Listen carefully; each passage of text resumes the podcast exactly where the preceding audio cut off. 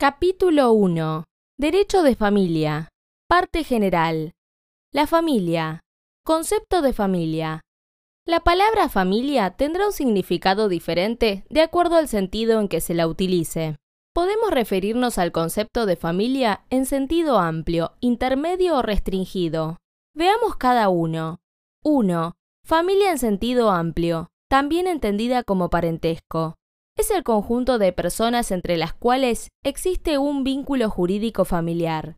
La familia de una persona estará comprendida por sus parientes por naturaleza y por técnicas de reproducción humana asistida, es decir, ascendientes, descendientes y colaterales, sus parientes por afinidad, o sea, los parientes del cónyuge, y sus parientes por adopción.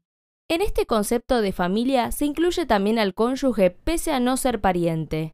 Este significado de familia es el que importa para el estudio de la materia. 2. Familia en sentido intermedio. Es el conjunto de personas que viven en una misma casa bajo la autoridad del dueño de ésta. Este criterio era utilizado en el derecho romano clásico. 3. Familia en sentido restringido.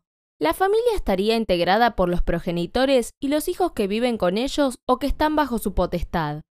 La familia en este sentido tiene gran importancia en el orden social. A este criterio se refiere el artículo 14 bis de la Constitución Nacional cuando hace mención a la protección integral de la familia, a la defensa del bien de familia y a la compensación económica familiar.